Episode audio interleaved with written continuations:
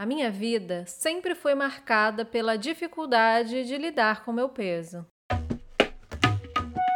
E olha que eu sempre fui considerada magra, até chegar aos 30 que aí descaceta tudo mesmo. Desde a adolescência eu tinha uma meta constante de perder 5 quilinhos, mesmo quando eu pesava 48 quilos. Pois é. E eu sei que eu não sou a única.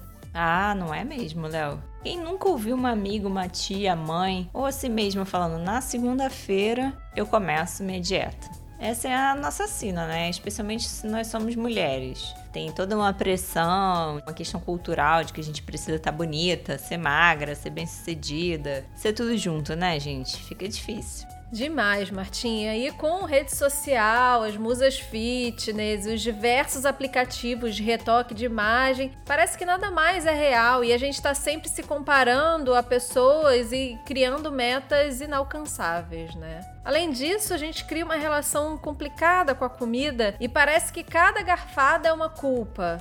Será que precisa ser assim? Não é possível, gente. É muito difícil nadar contra essa corrente, né? Mas a gente está aqui para aprender e tentar ajudar os nossos ouvintes a lidar com a alimentação de forma mais saudável em 2021. Para isso, nós convidamos a nutricionista Bela Flores para nos ajudar. Bela, muito obrigada por aceitar nosso convite. Oi meninas, eu que agradeço o convite. É uma honra estar aqui podendo falar sobre nutrição, sobre algo que eu gosto muito de falar, de conversar.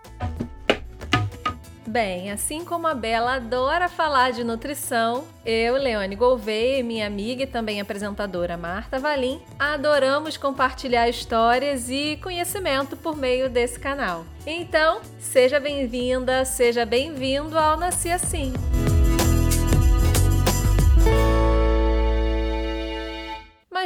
Que interessa. Bela, na sua experiência, qual é o maior desafio das mulheres quando te procuram com objetivo?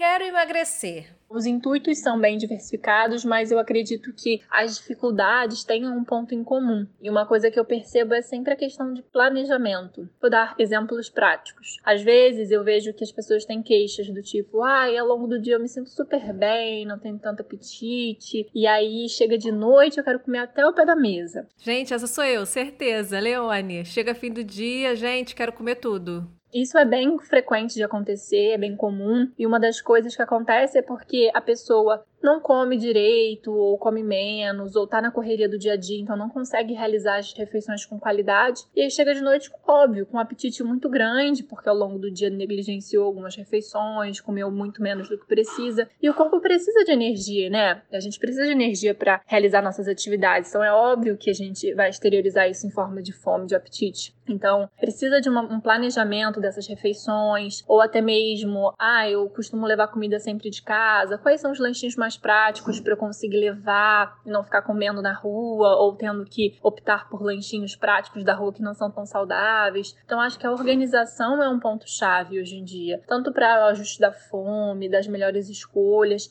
e eu acho que quando a gente consegue criar um plano que o paciente consegue aderir bem, porque está dentro da realidade dele, ajuda a ele, né? Não é algo muito fora, muito difícil dele aderir. Acho que isso é um primeiro passo para ele conquistar os objetivos, porque ele vai conseguir fazer. Isso é o mais importante. Mesmo que não seja o plano mais ideal do mundo, ele precisa se identificar com aquilo, conseguir começar de alguma forma. Se for 100% diferente, ele vai seguir por uma semana e não vai conseguir seguir mais. Acho que até mesmo pensando no âmbito de melhora da relação com a comida, tem que ter pontos que ele gosta. Se a dieta for completamente diferente, né? Eu nem chamo de dieta, eu chamo de planejamento alimentar. Se o plano for completamente diferente do que ele está habituado, não tem como ele se identificar com aquilo, melhorar a relação com o que ele já faz. Ele vai simplesmente mudar tudo que ele faz, tentar seguir, tentar se encaixar, se enquadrar naquilo ali, que na verdade às vezes não funciona para ele. Então, eu gosto muito de ir aos poucos, perceber o que o paciente faz, o que der para melhorar a gente tenta aos poucos, o que ele não fizer tanta questão já substituir por coisas melhores e assim ir caminhando e aos poucos chegando lá.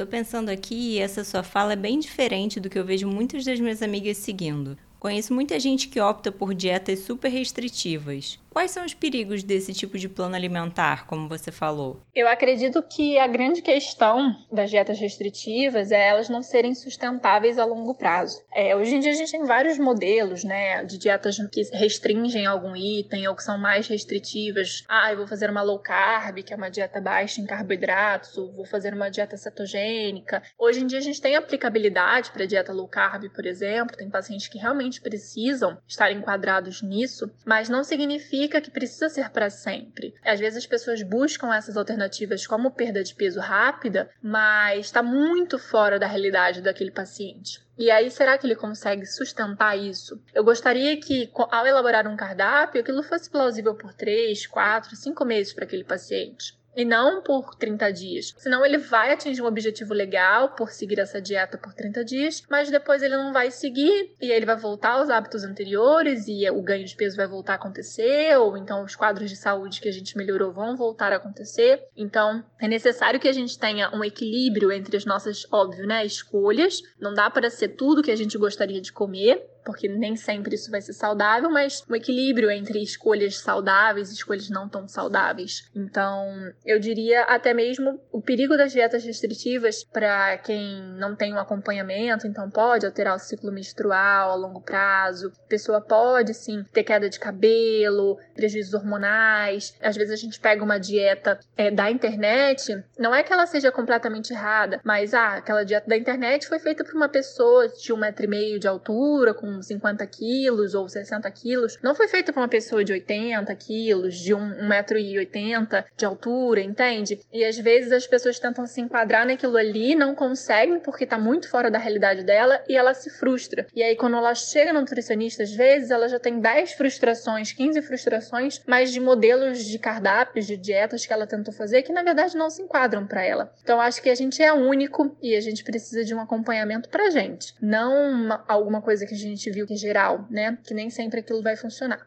Bela querida, me ajuda que eu tô super precisando desses conselhos. O que, que a gente precisa mudar na nossa mente e no nosso dia a dia para tornar nossa relação com a comida mais saudável? Eu acho essa pergunta muito interessante porque uma das coisas bem práticas da gente tentar colocar no nosso dia a dia e até identificar são alguns tipos de pensamentos que eu acredito que sabotam a gente de certa forma ou até prejudicam que a gente consiga evoluir melhor. Por exemplo, você tá num planejamento alimentar super certinha, comendo bem, fazendo melhores escolhas e aí você simplesmente resolveu comer um hambúrguer. Aí só porque você comeu um hambúrguer e você acha, né, as pessoas acham acham que o hambúrguer não pode estar presente ali num quadro de reeducação ou de melhora dos hábitos, a pessoa se sente culpada, mas já que ela comeu o hambúrguer, ah, agora eu já estraguei tudo. Então eu vou comer a batata, vou comer o sundae, tomar cerveja, chegar em casa comer o brigadeiro, comer tudo que eu quero comer hoje, porque como eu já estraguei o que eu vinha fazendo, né, essa palavra, já que eu comi isso, eu vou comer aquilo, é, comer tudo num dia só para amanhã eu ficar 100% certinha.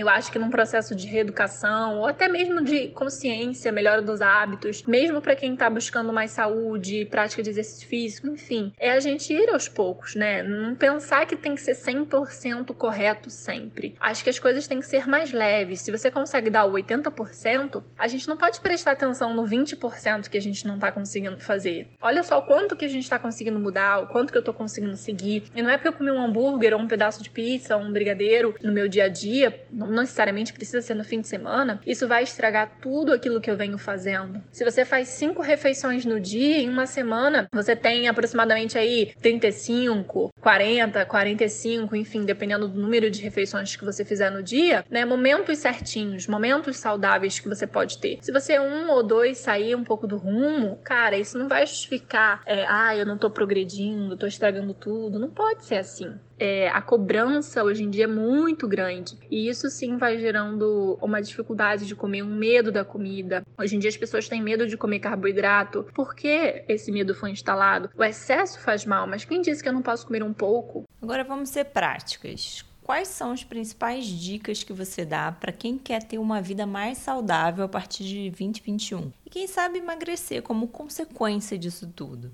Ah, eu gostaria muito que os pacientes pudessem ter mais paciência, entender que isso é um processo, é um processo, então é mais demorado e que não necessariamente significa que você não vai atingir seus resultados. Quando eu falo resultados, eu não tô falando só de estética, não, tô falando às vezes de um controle de uma glicemia, da glicose, né? Enfim, de outras coisas que também podem estar associadas no processo de reeducação, de melhora né, das escolhas dos alimentos. Acho que metas práticas são exatamente é, coisas que a gente consegue aos poucos implementando. Então, se hoje você não consegue ficar sem comer pão, você acha que isso é um, uma dificuldade para você, poxa, tenta tirar um dia da semana, tenta tirar dois dias. Você não precisa ficar sem comer pão para sempre. Vamos melhorando. Se hoje você sabe que você come fast food, que você come uma besteirinha ali, alguma coisa que não é tão legal, todos os dias ou cinco vezes na semana, vamos tentar comer quatro, vamos tentar comer três. Isso a gente vai diminuindo a frequência, vai vendo a necessidade e evoluindo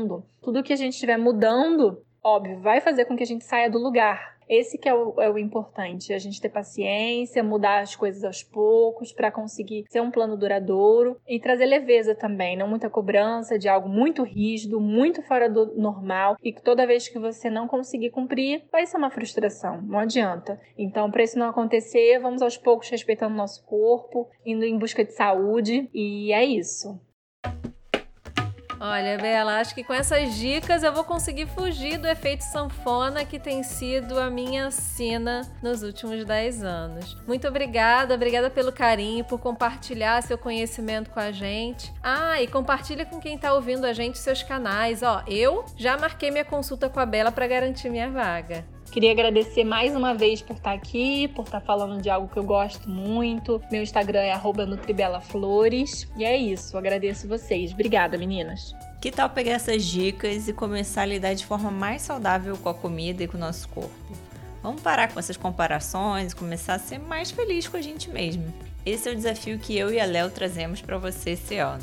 Aí continua com a gente nos episódios especiais de férias, que semana que vem tem mais. Um beijo e até o próximo.